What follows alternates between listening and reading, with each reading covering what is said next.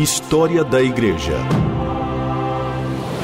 Uma visão panorâmica dos principais acontecimentos da origem da Igreja até os dias atuais.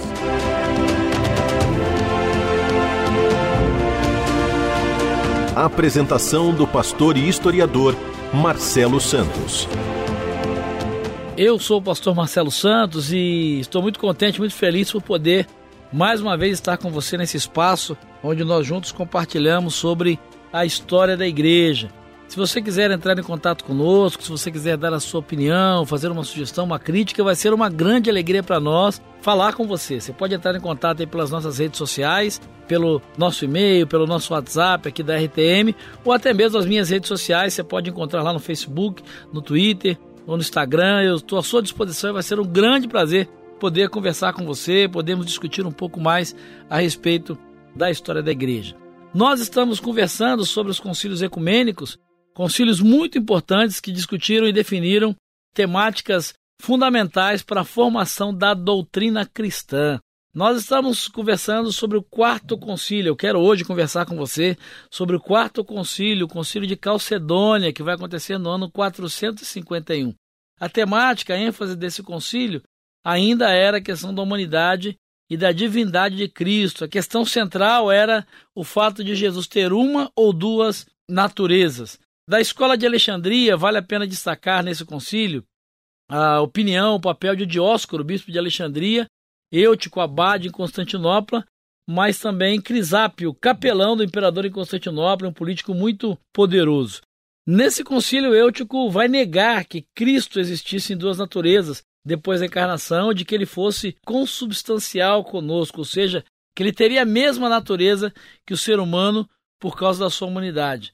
Vale a pena destacar é, a representação das duas escolas aí dentro desse contexto. Da escola de Alexandria, Dióscoro, é, ele vai, juntamente com Eutico, que era abade de Constantinopla, e Crisápio, capelão do imperador de Constantinopla, defenderem a ideia de que Cristo não existia de maneira nenhuma em duas naturezas. Eutico vai negar que Cristo existisse em duas naturezas e que depois da encarnação ele pudesse ter a mesma natureza que o ser humano por conta da sua humanidade. Isso vai gerar uma grande polêmica dentro do concílio e as pessoas da escola de Antioquia vão se opor a essa opinião e a esse parecer. Gente como Flaviano, que era bispo de Constantinopla, Pulquéria, irmão do imperador, e Marciano, marido de Pulquéria, todos eles com apoio de Leão Grande, que a essa altura era o bispo de Roma. Esse concílio ele foi convocado em substituição ao concílio realizado em Éfeso em 449 e que foi presidido por Dióscoro. Eutico foi reabilitado e Flaviano foi condenado.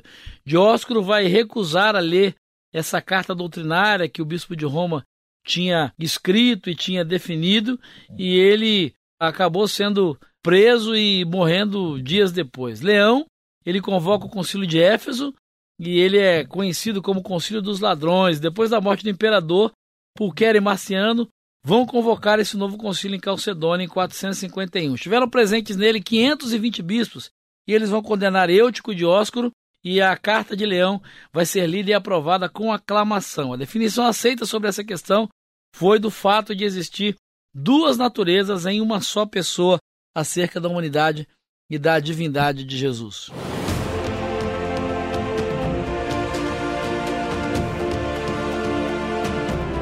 Você está ouvindo História da Igreja. O quinto concílio é o concílio que vai acontecer em Constantinopla, no ano 553. O assunto central e a questão central era o modo em que a humanidade de Cristo se relacionava com a sua divindade, porque os monofisistas afirmavam que Cristo tinha uma só natureza.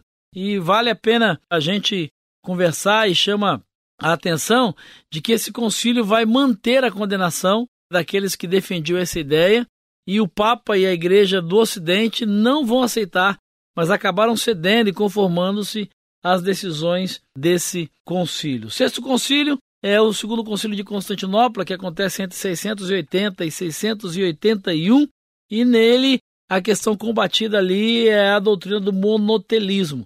O que, que o monotelismo afirmava? Ele afirmava que Cristo tinha duas naturezas, mais uma só vontade.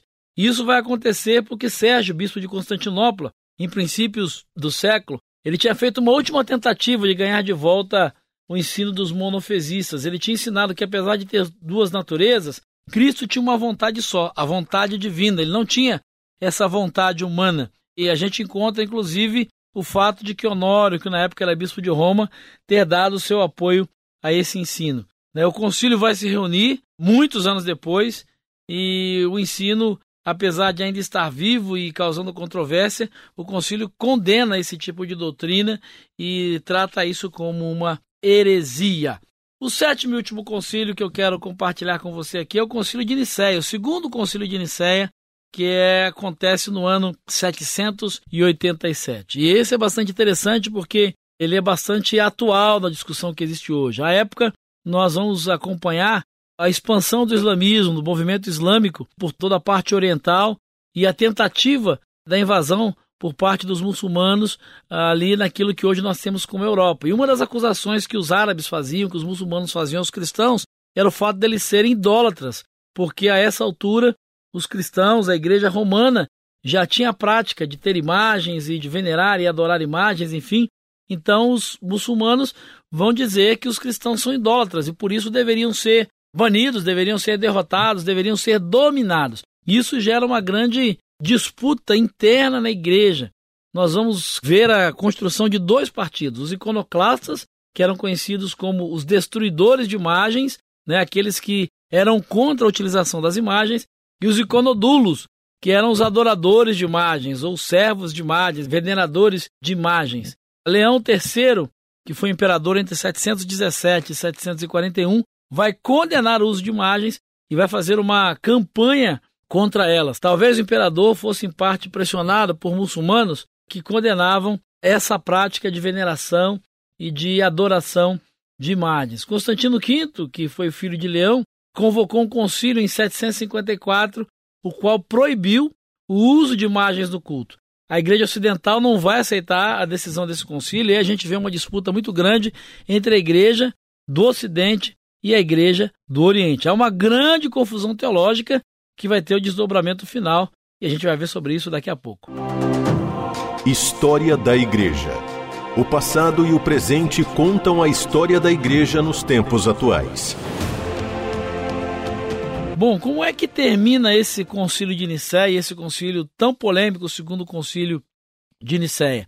No Oriente, os monges, muitos clérigos e muitas pessoas simples, eles queriam as imagens de volta. Eles se apoiavam nos argumentos de João de Damasco, um famoso teólogo que viveu entre aproximadamente 675 e 749. A imperatriz Irene estava a favor também das imagens e ela resolve convocar mais um concílio juntamente com Tarásio, que era o bispo de Constantinopla, e Adriano, que era o bispo de Roma. Qual a decisão final? A que conclusão o concílio chega? Esse concílio, então, que é aceito como o sétimo concílio ecumênico, ele faz duas coisas. Primeiro, ele restaura o uso de imagens nas igrejas e nos cultos e vai criar uma diferenciação entre latria, que seria adoração, que só se deve a Deus, e dulia, que seria uma veneração inferior que se presta as imagens. Essa é a saída que a igreja encontra para lidar com esse conflito, com essa confusão que acabou sendo criada dentro da própria igreja. No início houve uma grande confusão no Ocidente, porque o latim, que era a língua comum, não possuía duas palavras para fazer essa distinção exata, o que acabou acontecendo através dos termos gregos, latria e dulia. Por isso nós vamos ter esses dois partidos aí dentro da igreja né, os iconoclastas, os destruidores de imagens, e os iconodulos, os servos de imagens. Essa polêmica é resolvida, então, por uma questão que até hoje é defendida pela Igreja Católica Romana. Para eles, não há uma adoração às imagens, e essa é uma decisão do sétimo concílio, né, do segundo concílio de Nicéia. Eles veneram as imagens, o que existe é uma dulia, e não uma latria, né, ou seja, de idolatria, que seria a adoração que é só devida a Deus. O problema é que quando a gente vê na prática, né, é, o que você venera, por exemplo, são imagens, são fotos de familiares, pessoas queridas suas que já faleceram. Você tem um álbum, talvez você tenha na sua casa aí lá quadros, molduras de uma avó, da mamãe, de alguém querido que já não está mais com você. Você tem ali uma veneração. Você mantém aquela imagem, aquela foto para reverenciar a memória, né? Para valorizar, para trazer à memória o papel que essa pessoa tem para você, para sua família, enfim. Isso é dulia. Mas latria é adoração mesmo, é quando você tem uma devoção muito maior, quando você se prostra, quando você confere até uma autoridade espiritual a isso. Eu acho que ninguém faz isso, né, com fotos de antepassados, de familiares, enfim. Mas é uma questão é para você pensar e para você depois se quiser se aprofundar um pouco mais sobre a questão das imagens dentro da Igreja Católica Apostólica Romana. É o segundo concílio de Nicéia que vai definir essa questão. Se você quiser ler um pouco mais, vale a pena investir. A data é 787 e essa é a decisão que vale até hoje. E nós, como cristãos, né, entendemos mesmo que a adoração só é devida a Deus.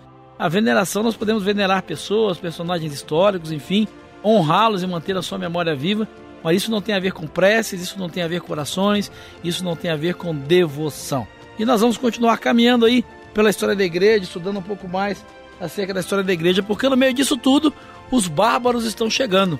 Os bárbaros estão invadindo o Império Romano. Mas isso é uma outra história que nós vamos conversar num próximo programa. Até lá e que Jesus te abençoe. História da Igreja. Uma visão panorâmica dos principais acontecimentos da origem da Igreja até os dias atuais. Produção e apresentação: Pastor Marcelo Santos. Realização Transmundial.